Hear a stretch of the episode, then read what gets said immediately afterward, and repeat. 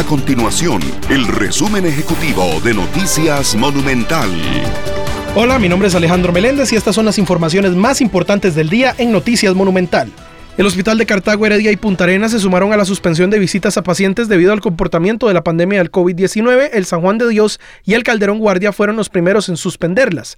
La visita quedó suspendida desde este jueves y busca resguardar la salud del paciente y del personal de la salud en pediatría y en neonatología que se permitirá un familiar por paciente. La Comisión Nacional de Emergencias declaró alerta naranja en todo el territorio nacional ante la propagación de la variante Omicron del COVID-19.